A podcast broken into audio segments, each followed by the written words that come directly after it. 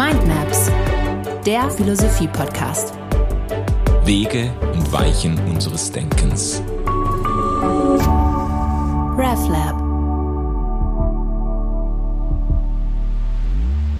Ja, liebe Freunde des gepflegten Denkens, es geht weiter mit Mindmaps. Wir setzen an zu einer neuen Staffel. Ich sitze wieder hier mit Peter Hempelmann. Peter, herzlich willkommen.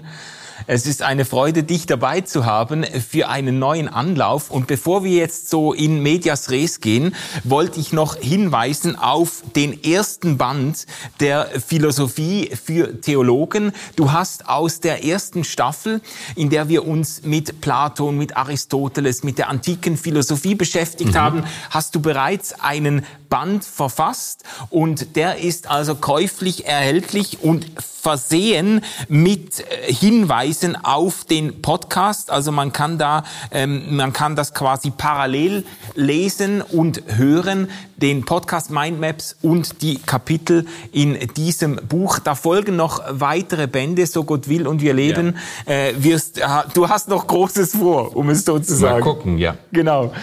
Ähm, was Sie jetzt machen, wir haben die, letzte, ähm, die letzten Folgen aufgehört mit der römischen Philosophie. Wir haben uns mit dem Stoizismus, mit den Stoikern befasst, mit, e, mit den Epikureern. Wir haben eine Sonderfolge noch über Hedonismus gemacht, noch nachgereicht zur Ehrenrettung äh, der Lust in einer lustfeindlichen äh, Christenheit. Und jetzt springen wir äh, doch äh, ziemlich beträchtlich, springen wir ins Mittelalter. Und ich würde eigentlich gerne diese Staffel beginnen mit einer äh, vielleicht etwas kritischen Rückfrage, Peter. Wenn wir schon springen, warum springen wir jetzt mitten ins finstere Mittelalter? Warum springen wir nicht weiter bis zur Aufklärung, wo die großen Namen kommen, wo dann irgendwann auch Kant am Horizont auftaucht und so weiter, wo es dann richtig hell wird? Aufklärung bedeutet ja im Englischen heißt es Enlightenment, also da, da wird's richtig hell, da wird, wird das düstere, dunkle, finstere Mittelalter wird aufgehellt und wir lassen die ganze Wissenschaft Wissenschaftsfeindlichkeit und Kirchenhörigkeit dieser Zeit hinter uns. Was gibt es im Mittelalter zu holen, dass wir uns jetzt doch mehrere Episoden damit beschäftigen?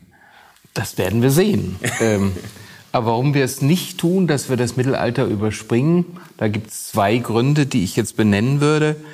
Äh, so empathisch wie du äh, und emphatisch wie du begonnen hast, äh, sitzt du genau mit dieser Redeweise einem gängigen Narrativ auf, das in den Renaissance begonnen hat und das man dann in Neuzeit und Moderne sehr, sehr gerne gepflegt hat bis ins 19. Jahrhundert. Ähm, das Mittelalter, diese Zeit der christlichen Prägung unserer Kultur, ist eigentlich nur etwas Rückständiges.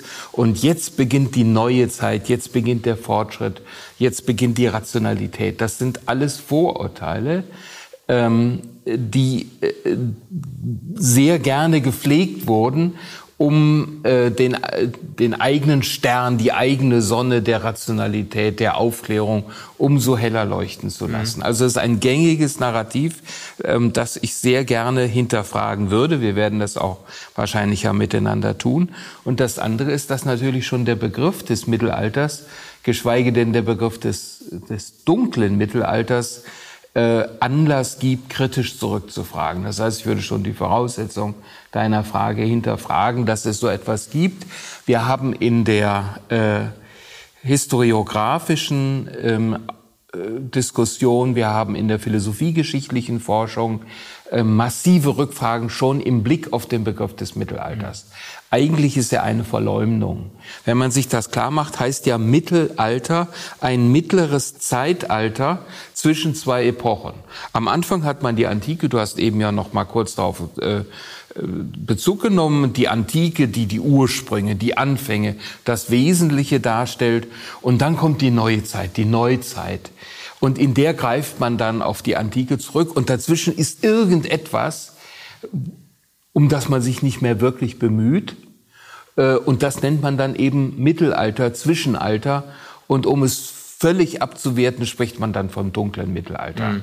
Man könnte natürlich jetzt auch die Gründe dafür benennen, äh, weshalb das ansatzweise gerechtfertigt ist. Also es gibt äh, Elemente, die, die wirklich das Bild des ich gebrauche jetzt den Begriff aber immer in Anführungsstrichen, Mittelalters tatsächlich auch etwas verdunkeln. Wir denken an den Hundertjährigen Krieg, wir denken an die Kreuzzüge, wir denken an Inquisition, Hexenverfolgung und so weiter. Wobei auch das Letztere gab es schon bis, gibt's bis ins 16., 17. Jahrhundert. Ja. Also das, das ist dann auch so ein Irrtum, nicht wahr? Das sollte schon aufhorchen lassen, ja, ja. dass es gewisse Phänomene, die man sehr eng mit dem dunklen Mittelalter assoziiert, eigentlich bis in die Aufklärungszeit hineingegeben ja, hat.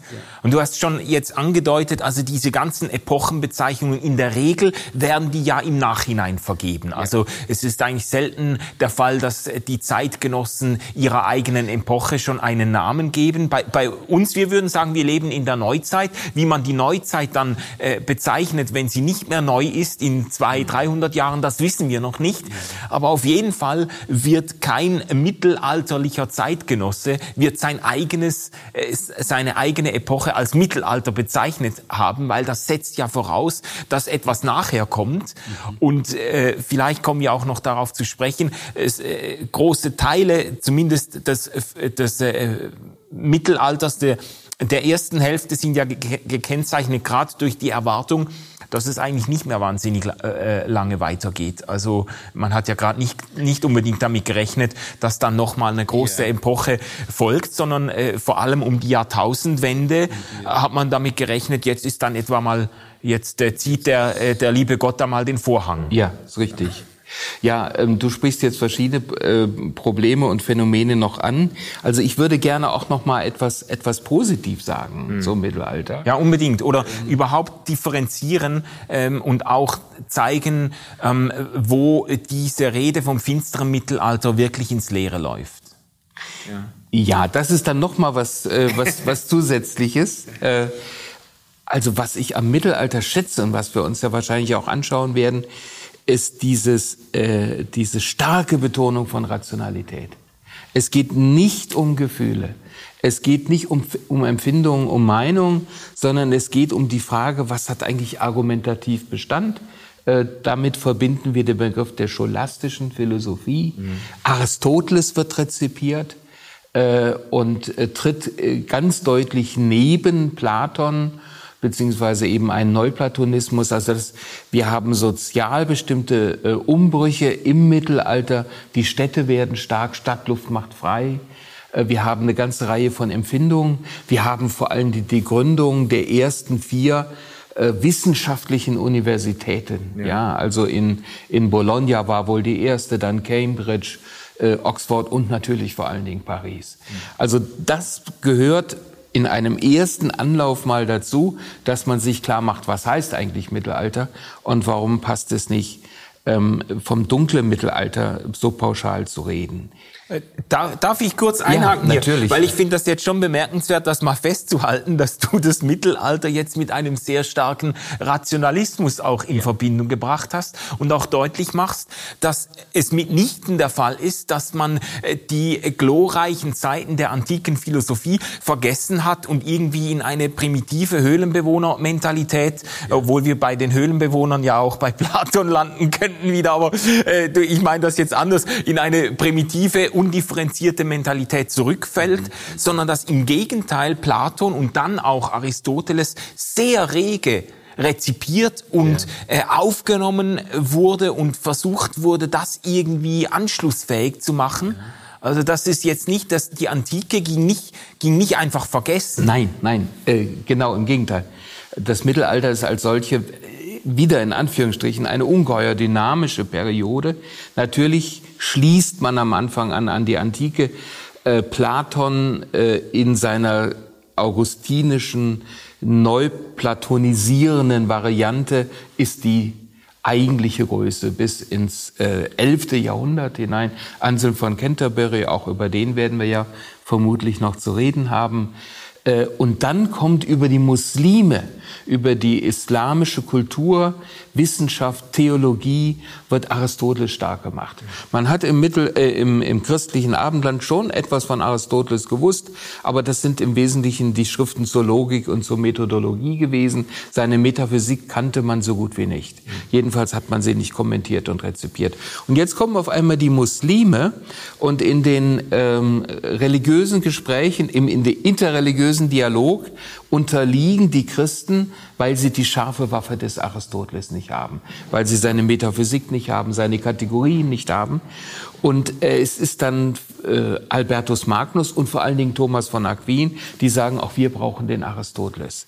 Und dann kommt es zu, einer, zu einem Neuaufbruch im Mittelalter selber im Hinblick auf Rationalität. Also äh, schon das spricht eigentlich gegen diesen Begriff des dunklen oder auch christlichen Mittelalters, dass man hier auf breiter Front äh, aufbricht und bereit wird, sich auf ja, einen heidnischen Wissenschaftsbegriff einzulassen und sich mit ihm auseinanderzusetzen, ihn zu einem Instrument auch christlichen Denkens zu machen. Was zeigt, es gibt auch jetzt periodisch äh, nicht einfach nur das Mittelalter, sondern vielleicht darf ich das gerade noch an, anfügen. Ja. Ähm, es lohnt sich, drei verschiedene ja, Subepochen äh, zu unterscheiden, also das frühe Mittelalter, ähm, dass wir dann etwa bis, bis 1000 rechnen und ähm, dann das Hochmittelalter von 1000 bis 1250 und dann das Spätmittelalter 1250 bis etwa 1500. Wobei, das hattest du eben schon bemerkt, diese ganzen Periodisierungen ohnehin furchtbar schwierig sind. Wir haben in der Theologie, in der katholischen und protestantischen, äh, mittelalterliche Position bis ins 17., 18., bis ins 17. Jahrhundert hinein. Ähm, diese Periodisierungen passieren immer im Nachhinein. Und äh, man muss sich ja irgendwie orientieren, aber wir dürfen uns das nicht so vorstellen, dass im Jahr 500 nach Christus auf einmal die Antike vorbei ist und dann beginnt äh, das Mittelalter mhm. und äh, im Jahr 1500 ist dann die, das Mittelalter vorbei und es beginnt die Neuzeit. Wir suchen uns Punkte, an denen wir etwas exemplarisch festmachen können. Ja. Ja, also etwa in der Antike der Untergang des Weströmischen Reiches oder die 476 nach Christus oder der Beginn der Völkerwanderung, der ja dann zu diesem Untergang geführt hat, äh, ihn ganz stark mit veranlasst hat oder im äh, 15, äh, Ende des 15. Jahrhunderts natürlich dann die Entdeckung Amerikas durch Christophorus Kolumbus. Und dann nehmen wir solche Merkpunkte, heben sie heraus und sprechen dann vom Anfang oder vom Ende. Aber wir müssen uns klar machen, dass es ganz stark konstruktiv ist dabei. Ja, ja. Also es sind immer fließende Übergänge, äh, auch wenn es sicher Zeiten gibt, in denen sich Entwicklungen irgendwo beschleunigen oder so Kipppunkte erreicht werden, wo man dann im Rückblick schon sagen kann, da ist irgendwie besonders viel gegangen. Aber es hängt auch immer ein bisschen von der Perspektive ab. Schaut man das politisch an, äh, politische Umbrüche, kulturelle Umbrüche, philosophische Umbrüche, ähm, je nach Kriteriologie oder je nach Perspektive äh, ergeben sich dann auch so ein bisschen andere Abgrenzungen. Ja. Ähm, aber du, so, so ganz grob quasi zwischen 500 äh, und 1500 ist, äh, das ja. ist ja eine riesige Periode. Ja, eben. Und deshalb macht es schon aus dem Grund Sinn, ähm, zu gucken, wie kann man das jetzt nochmal unterscheiden. Und in der ersten, im ersten Teil des sogenannten Mittelalters haben wir eben eine äh, Prävalenz, ein, eine Dominanz eben des platonischen Denkens, wobei des platonischen Denkens ist natürlich auch schon wieder falsch ausgedrückt. Es geht um eine bestimmte Platon-Rezeption durch die Brille ähm, der christlichen Kirchen hindurch, ja. der christlichen Theologie. Und dann äh, die Begegnung mit Aristoteles und die führt zu einem totalen Umbruch dann eben auch in der christlichen Philosophie und Theologie. Also vielleicht kann man auch das lernen von der Auseinandersetzung, dass solche Periodisierungen nicht einfach objektiv sind. Sie haben immer auch einen ideologischen Charakter. Ja. Wir haben ja auch schon mal über Postmoderne gesprochen, nicht wahr? Also da haben wir dieselben Phänomene, dass es Leute gibt, die von der Postmoderne reden und damit im Grunde die Moderne verabschieden wollten. Mhm. Ja, und dann andere Leute geben, Jürgen Habermas oder so, die sprechen lieber von der Spätmoderne und sagen, nee, nee, nee, die Rationalitätswerte der Moderne, die kann man nicht einfach verabschieden. Ähm, da gibt es dann in der Moderne selber eine Weiterentwicklung. An den Begriffen selber merkt man, welche Interessen sich mit ihnen verbinden. Und deshalb meine Bitte eben auch solche Kennzeichnungen sehr, sehr kritisch immer, mhm. also auch selber ideologiekritisch anzuschauen. Ja, ja. Und das Mittelalter beim, vielleicht in besonderer Weise in dem Begriff, in der Epochenbezeichnung Mittelalter, ist eine gewisse Abwertung bereits eingebaut. Also man schaut zurück, das war ein bestenfalls eine Übergangsphase, eine Übergangszeit, ja. die es irgendwie gebraucht hat, bis dann die Aufklärung ähm, das wirkliche Licht der Vernunft, Vernunft gebracht hat. Und äh, vielleicht können, kannst du da dazu doch noch ein paar Takte sagen. Ähm, was ist denn dran an diesem Bild der Wissenschaft des wissenschaftsfeindlichen Mittelalters, in dem die Leute, nachdem doch schon die Griechen äh, geschnallt haben, dass die Erde rund ist und sich nicht das ganze Universum um die Erde dreht, in dem dann äh, die Leute noch mal an die Erde als eine flache Platte geglaubt haben und Angst hatten, bei Seefahrten irgendwie über den Rand zu stürzen ins Nichts oder so. Was ist denn dran an diesen äh, Vorstellungen? Ja, das ist ein, ein sehr schönes Beispiel für den Mythos vom dunklen Mittelalter. Ähm, Im Mittelalter hat man mitnichten unterstellt, dass die Erde eine Scheibe ist. Ähm, du hast äh, indirekt angespielt auf die Seefahrer um Christophorus Columbus, die durch die Angst bestimmt waren, wenn sie jetzt über eine bestimmte Strecke hinaus segeln, dass sie dann an den Rand der Scheibe kommen mhm. und dann abstürzen regelrecht. Und äh, das wird dem Mittelalter, dem dunklen, unvernünftigen, unaufgeklärten Mittelalter unterstellt. Ähm, de facto ist es schon so, dass Augustinus als eine der prägenden Figuren äh, sich die Erde als Kugel vorgestellt hat. Ähm, und es gibt äh, Untersuchungen, die sehr schön zeigen, dass das ein solcher ähm, Mythos vom Mittelalter ist, mit dem man dann vor, bis ins 19. Jahrhundert äh, hinein versucht hat, das Mittelalter in seiner christlichen Prägung eben auch zu disqualifizieren. Denn ähm, dass die Erde eine Scheibe sei, das hat man dann ja auch wieder äh, auf die Heilige Schrift zurückgeführt. Wir haben ja. in der Bibel aber beides. Wir haben auf der einen Seite tatsächlich äh, das ptolemäische äh, Weltbild oder wir haben eben das Weltbild der, der Anschauung, würde ich viel lieber und vorsichtig sagen, der Hebräer denkt jetzt nicht abstrakt, sondern er sieht, dass die Sonne aufgeht und dass die Sonne untergeht. Und das sehen wir ja alle in ähnlicher Weise auch.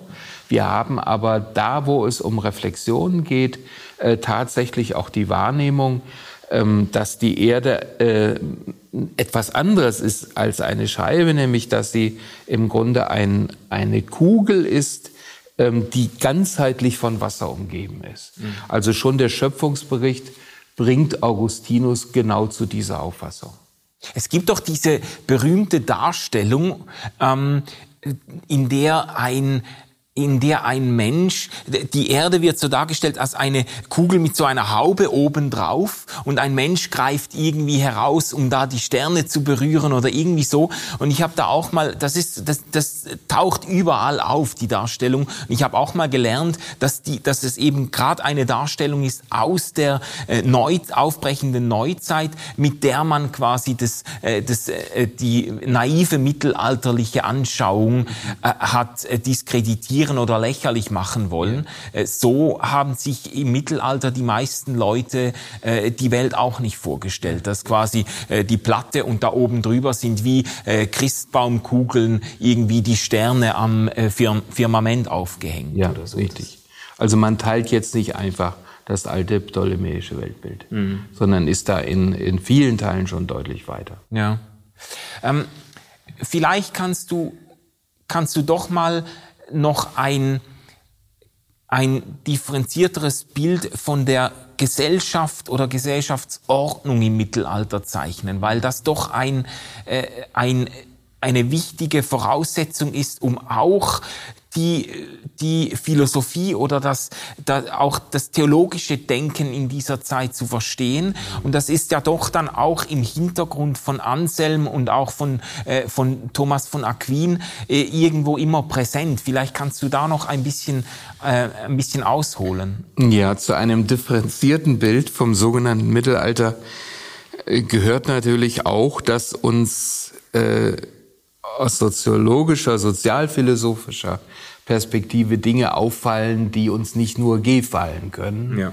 Also ich rede von der ständischen Organisation der mittelalterlichen Gesellschaft, ähm, die theologisch äh, motiviert, ja sogar legitimiert ist. Also wir haben es mit einer Schichtengesellschaft zu tun. Und ich behaupte, dass diese Dinge bis heute auch noch nachwirken.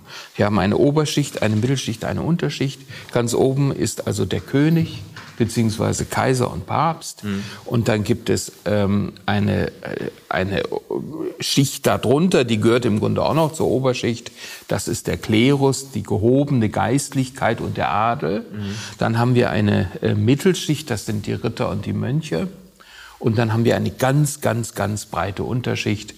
Das sind die äh, Bauern und äh, die Arbeiter, die Lohnarbeiter.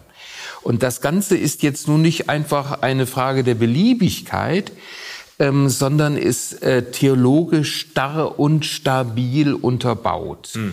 Ähm, es gibt, äh, vielleicht kann man es einfach auch theologisch rekonstruieren, es gibt im Grunde zwei äh, Ankereinsichten, die das Ganze zusammenhalten. Wir haben äh, Römer 13, die berühmte Stelle, alle Obrigkeit ist von Gott. Und deshalb soll man der Obrigkeit letztendlich auch folgen. Ja. Ähm, das symbolisiert sich dadurch, dass der König und vor allen Dingen der Kaiser natürlich theologisch legitimiert wird durch die Bischöfe beziehungsweise durch den Papst. Mhm. Gott selbst sagt, du bist jetzt hier in diese Position eingesetzt. Und dann wird in diesem, ähm, in diesem Vasalitätsprinzip wird im Grunde diese theologische Legitimität nach unten weitergegeben. Der König beziehungsweise der Papst setzt die Bischöfe ein und setzt die Adeligen ein und die Adeligen selber als Grundbesitzer ähm, die geben dann ihre Legitimation auch weiter. Sie verleihen Land. Und äh, alles ist im Grunde geordnet, bildet die göttliche Ordnung in der Natur und äh, die göttlichen, den göttlichen Gedankenkosmos in dieser ständischen, stabilen Gesellschaft ab. Veränderungen kann es nicht geben. Jetzt kommt eine zweite Stelle. 1. Korinther 7, sagt Paulus, bleibt, in dem jedermann bleibe in dem Stand, in den Gott ihn berufen hat. Ja. In 1. Korinther 7 meint Paulus das ganz anders. Da geht es dann auch um die Frage der Eheschließung. Und Paulus sagt, wenn Jesus Christus jetzt nächstes Jahr wiederkommt, warum wollt ihr euch denn den Stress einer, einer Hochzeitsvorbereitung noch antun? Ja?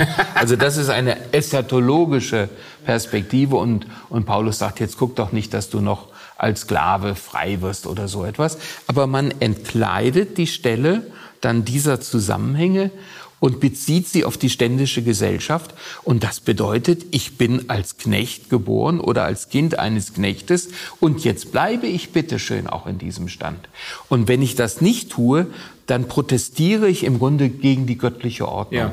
Ich lege mich mit der staatlichen Gewalt an und ich lege mich dann auch mit der geistlichen Gewalt an. Und dann überlege ich mir natürlich, ob ich wirklich dagegen aufstehe. Ja. ja. Also dieses hierarchische, stabile äh, Denken in der Kombination von weltlicher und kirchlicher Macht hat eine ganz, ganz große Stabilität und hat natürlich aus heutiger Sicht äh, ähm, äh, erhebliche Nachteile im Hinblick auf Selbstbestimmung und Gerechtigkeit. Ja, also eine, eine Gesellschaftsordnung, die von Grund auf theologisch aufgeladen oder legitimiert ist. Wer sich dagegen auflehnt, lehnt sich gegen Gott selbst und gegen Gottes gute ähm, Absichten für die Gesellschaft äh, auf. Äh, so wie es jetzt ist, so funktioniert es irgendwie und jede Rebellion dagegen oder Revolution dagegen droht quasi das Gefüge äh, der Menschheit aus den äh, Fugen zu heben oder zusammenbrechen zu lassen. Ähm, das ist natürlich eine ähm, enorm missbrauchsanfällige Ausgangslage. Ja, und es prägt dann natürlich auch, also hier ist das Wahrheitsmoment der Rede vom christlichen Mittelalter. Es prägt ein bestimmtes Denken äh, über den christlichen Glauben. Ja. Also wir haben ja bis heute das Missverständnis, dass Christsein bedeutet konservativ sein, traditionsorientiert sein, äh, an der Erhaltung von Strukturen interessiert ja. sein. Man muss ja unterscheiden zwischen Wertkonservativismus und Strukturkonservativismus. Der Wertkonservativismus kann mich ja geradezu dazu, dazu bringen, gegen die Strukturen dann auch äh, zu kämpfen und, und sie, äh, wenn möglich, aufzulösen. Aber äh, hier haben wir einen der Gründe dafür, dass man christlichen Glauben mit hierarchischem Denken ähm, identifiziert und ähm, von daher christlichen Glauben auch für überholt hält. Ja, ja. Es gab doch diese Episode, äh, an der man vielleicht auch zeigen kann, ähm, wie, wie spannungsvoll dann auch das Verhältnis äh, zwischen äh, Kirche und Staat geworden ist, diese, ja. dieser Investiturstreit, in dem man ähm, vielleicht zeigen kann, wie festgefügt diese gesellschaftliche Ordnung war, aber wie das dann doch auch, weil eben in diesem pyramidalen System auch so viel Macht und Einfluss konserviert war, äh, wie das dann doch auch zu so Hahnenkämpfen geführt hat. Das ist ein sehr schöner Begriff äh, für das, worum es geht. Es geht im Grunde um den den Machtkampf, den die Kirche mit dem Staat führt. Wobei das jetzt auch schon wieder moderne Begriffe sind mhm. äh, für Sachverhalte, die man eigentlich damit nicht fassen kann. Aber Investiturstreit, äh, Höhepunkt im 11. Jahrhundert. Anselm von Canterbury, dieser berühmte Theologe, ist selber involviert. Er soll an der Stelle äh, helfen und schlichten. Ähm, Investitur ist ein, ein Begriff, der aus dem Lateinischen kommt. Vestis ist das Kleid und investis ist äh, in ein Kleid hineinbringen. Es geht letztendlich um die Frage, wer hängt dem anderen den Kittel um? Mhm. Wer hängt den anderen den Würde, das Würdekleid um? Und es ist logisch, derjenige, der eine Würde verleiht, steht über dem, der diese Würde bekommt so, so dass die mittelalterliche Kirche und äh, der mittelalterliche Staat, der Staat, der deutsche Staat, das Heilige Römische Reich deutscher Nation, wie es dann später heißt, äh, die liegen hier miteinander im Clinch. Und der Höhepunkt dieser Auseinandersetzung ist der zwischen äh, Heinrich IV. und Gregor VII. Das kann ich ganz kurz schildern. Ähm, es geht um die Besetzung eben bestimmter Posten. Und äh, es war für Heinrich IV. wie auch für alle anderen, wie auch für die Päpste und Bischöfe natürlich wichtig, dass man Posten, die mit Einfluss, mit Macht, mit Einnahmen verbunden sind, dass man die an die eigenen Leute gibt, damit man damit seine eigene Machtposition festigt. Ja. Und Heinrich hat das also ganz unverfroren getan, obwohl es Auseinandersetzungen gab, die gesagt haben, wir wollen das als Kirche nicht mehr. Er hat das getan. Er hat also die Bischofssitze selber besetzt. Und das hat dann den Gregor, den siebten, Papst Gregor den siebten dazu geführt, dass er gesagt hat, wenn du so eine Schweinerei machst, ich kann das auch. Dann hat er ihn kurzerhand aus der Kirche ausgeschlossen, also Kirchenbann. Heinrich IV. hat also dann äh, Muffensausen bekommen, Fracksausen bekommen, buchstäblich, äh, weil das natürlich seine Macht unglaublich geschmälert hat. Also ja. ein, ein christlicher Kaiser, der nicht mehr in der Kirche ist, das geht ja gar nicht. Und dann hat er den berühmten Gang nach Canossa angetreten und der Papst hat ihn dort lange auf Knien warten lassen, bevor er dann bereit war, ihn zu empfangen und ihm zu vergeben. Dann geht die Sache aber weiter. Ähm, nachdem die beiden sich verständigt haben, geht jetzt Gregor VII. dazu über, die äh, Beschlüsse, den Konsens, den man äh, gefunden hat, zu verletzen.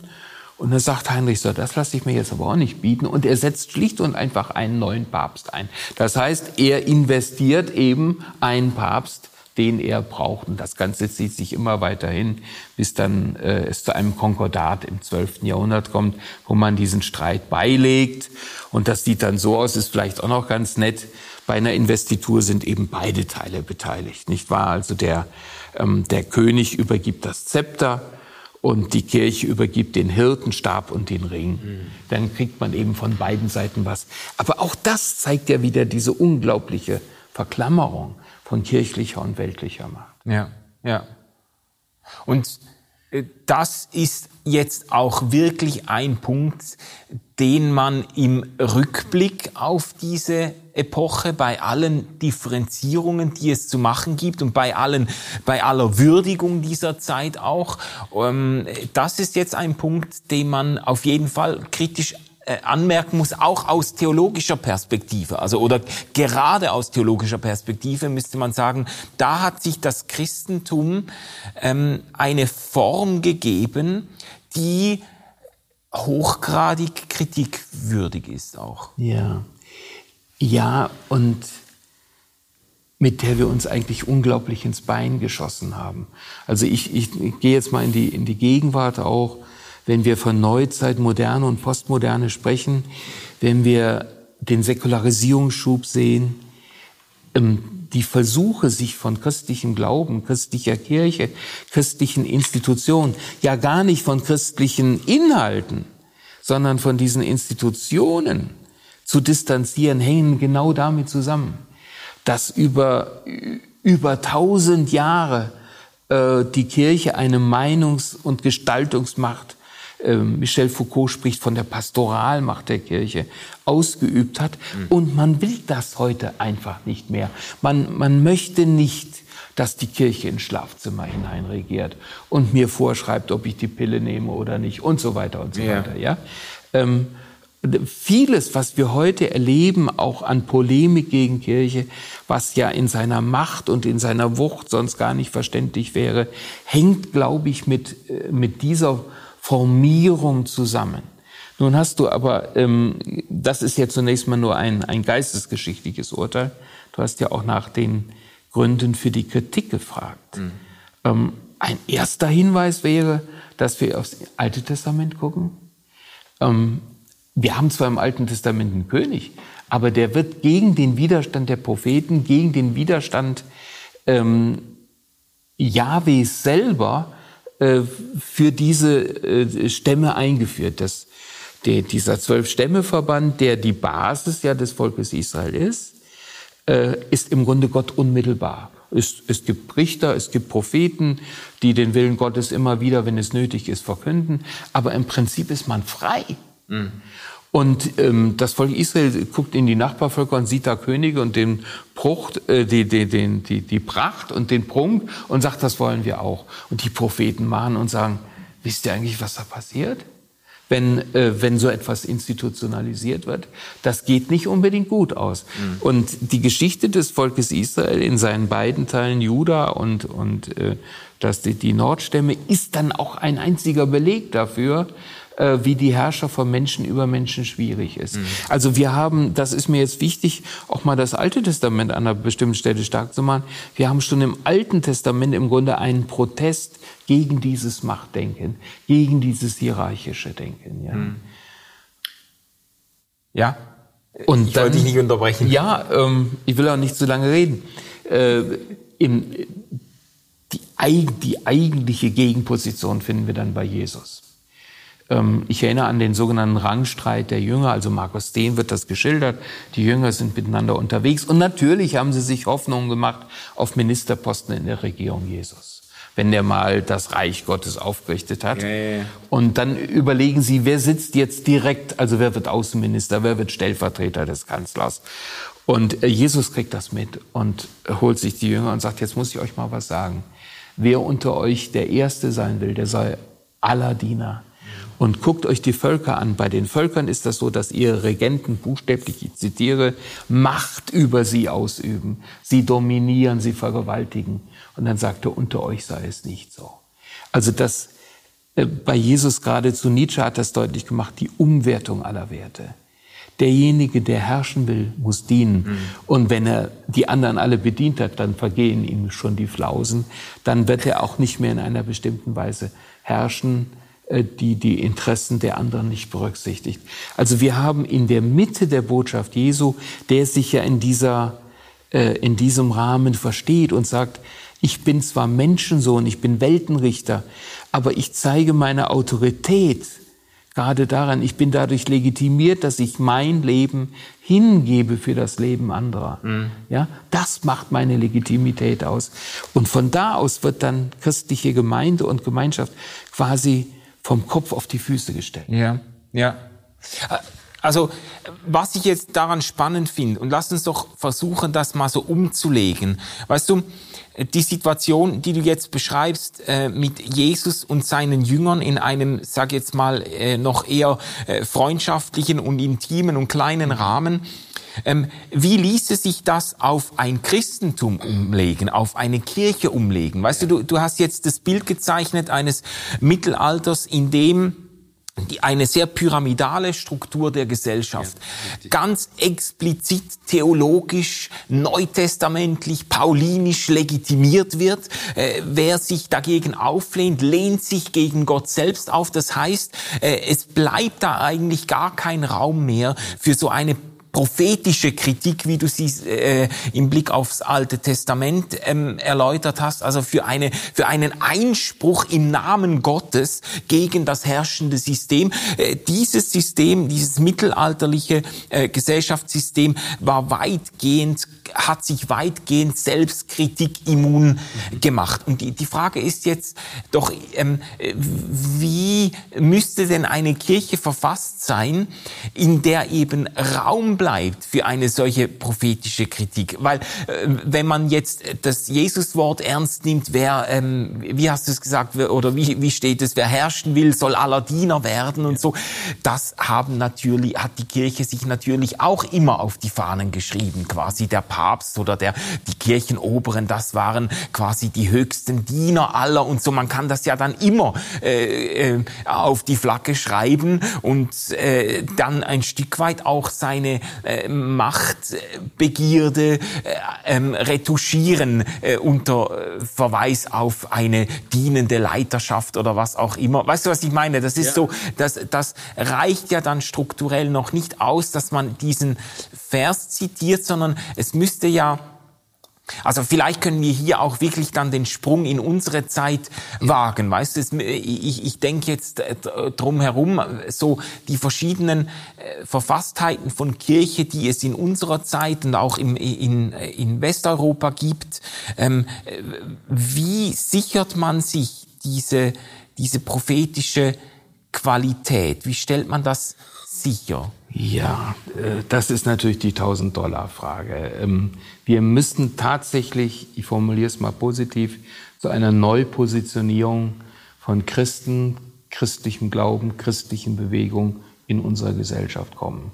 Und mich überzeugt das auch nicht, wenn der Papst einmal im Jahr die Fußwaschung praktiziert, dann in seinem Brokat und, und dann einmal im Jahr äh, ausgesuchten Menschen die Füße wäscht. Also das kann es jetzt nicht sein. Mhm. Ähm, wenn wir anschauen, wie Christen in westlichen Demokratien agieren, äh, andere Länder sind nochmal ein ganz, ganz eigenes Thema, dann befriedigt mich das im Großen und Ganzen auch nicht. Man kann das ja etwas summarisch so kennzeichnen, ähm, wenn wir an Deutschland und die Schweiz denken. Wir haben hier ähm, doch weitgehend linksliberal geprägte Kirchenleitungen.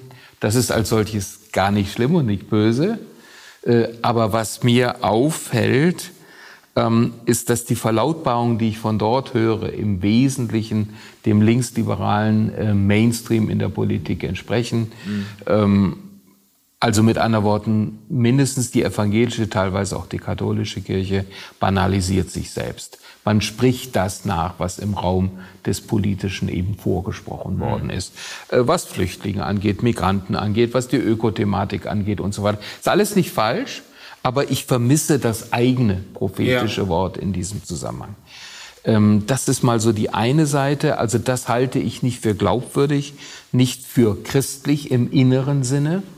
Äh, sondern es ist im Grunde auch im Rahmen einer humanistischen Konzeption äh, rekonstruierbar. Dafür braucht man die Kirchen nicht. Hm. Wir haben dann äh, eine Szenerie, die wir beide gut kennen, ähm, die man jetzt auch nicht pauschal in einen Topf hineinstecken darf, aber mit starken restaurativen, äh, konservativen Tendenzen es gibt ja ein neues Sinus-Milieu-Modell, wo man äh, große Teile des Evangelikalismus im sogenannten nostalgisch-bürgerlichen Milieu findet. Ah, ja. Also das ist nicht mehr die bürgerliche Mitte, das ist eine entscheidende Einsicht äh, in der Veränderung des klassischen Milieumodells, sondern es gibt eine nostalgisch bürgerliche Lebenswelt, die mit diesem Staat mit einem Mal fremdelt. Mhm. Weil sie sagt, weil sie ganz deutlich spürt, wir sind nicht mehr die Mitte der Gesellschaft. Äh, unsere Werte sind nicht mehr die äh, Mainstream-Werte in dieser Gesellschaft. Und die dann sogar zu Formen des Protests oder der inneren Immigration äh, in der Lage ist, die Haltung ist dann die, diese Welt geht sowieso zum Teufel. Ja.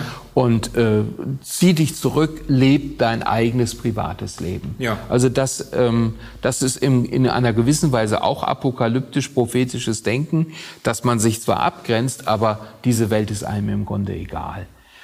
Und äh, das, meine ich, wäre auch nicht das, was Jesus vorschwebt und was er uns eigentlich empfiehlt, Ja. sondern du hast nochmal den Begriff des Prophetischen deutlich gemacht. Wir haben im Neuen Testament tatsächlich neben Römer 13 eine andere prophetische Position. Und das ist Apokalypse 13.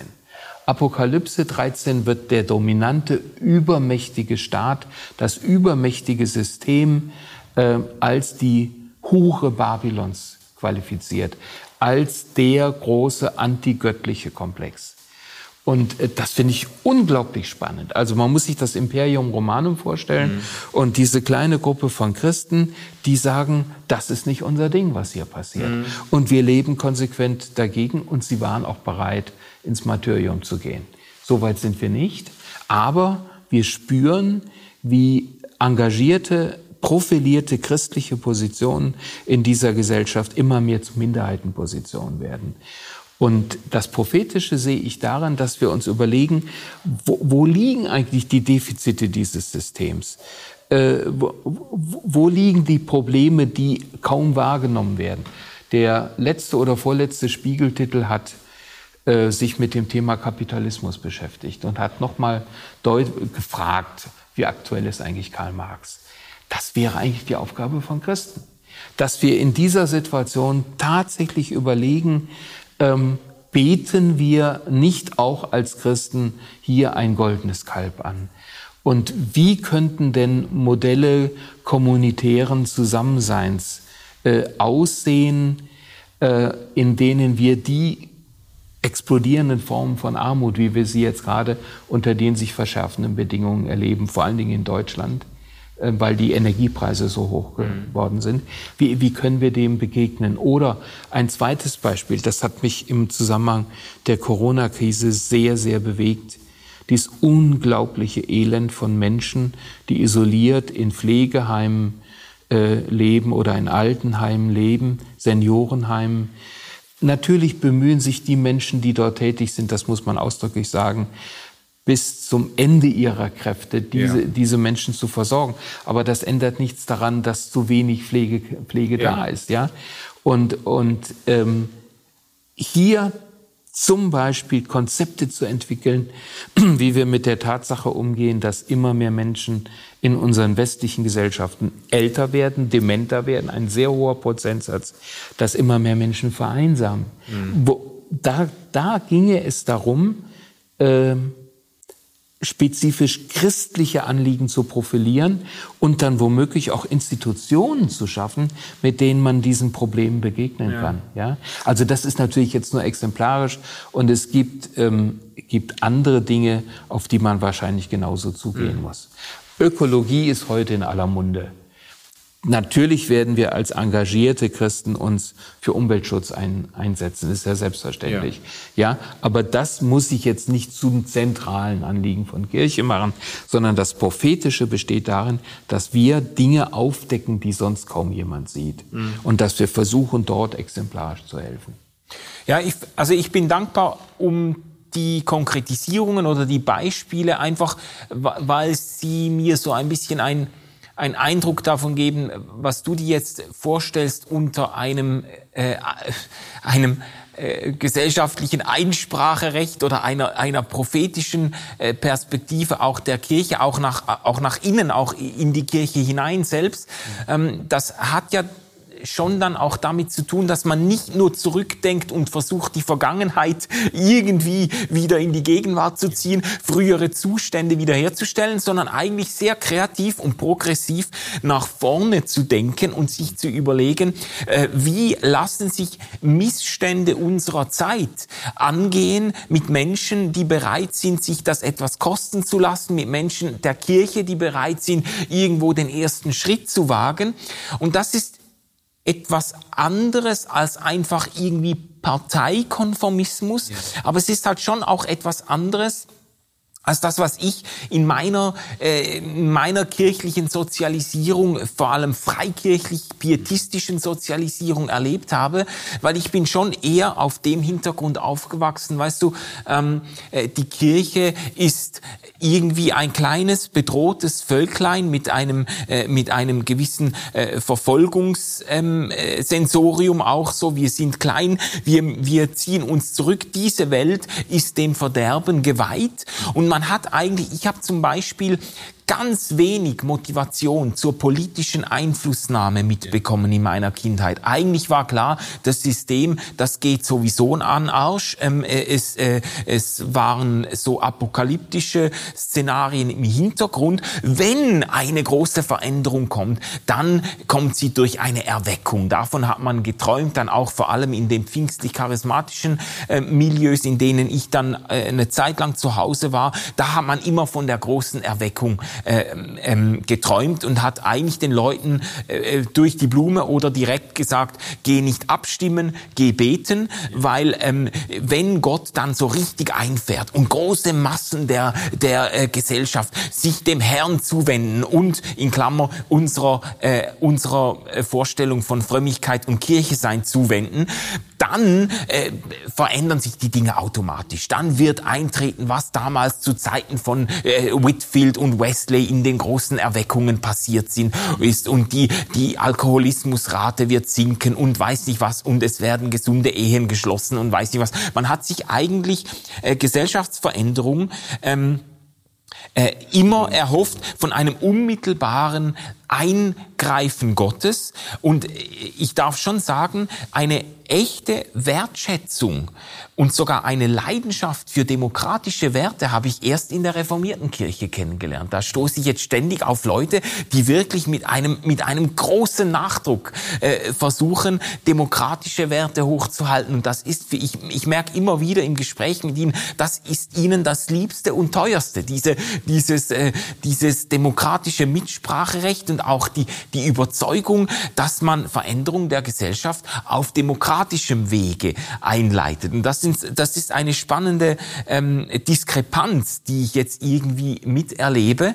Ähm, und du, du hast dich jetzt, wenn ich dich recht verstanden habe, nochmal stark gemacht für eine vielleicht nochmal noch mal andere Position durchaus natürlich in Wertschätzung demokratischer Errungenschaften, ähm, aber auch mit dem Mut, an gewissen Stellen ähm, irgendwo quer in der Landschaft zu stehen und Einspruch zu erheben gegen zum Beispiel gegen den, äh, wie du es gesagt hast, den Umgang mit älteren Menschen und eben nicht nur Einspruch zu erheben, sondern auch gute Ideen selbst zu haben und die ähm, auch kostspielig umzusetzen. Ja, und zwar exemplarisch. Ähm, wir betreiben als evangelische Kirche oder als Landeskirchen in Deutschland eine fünfstellige Zahl von Kindertagesstätten.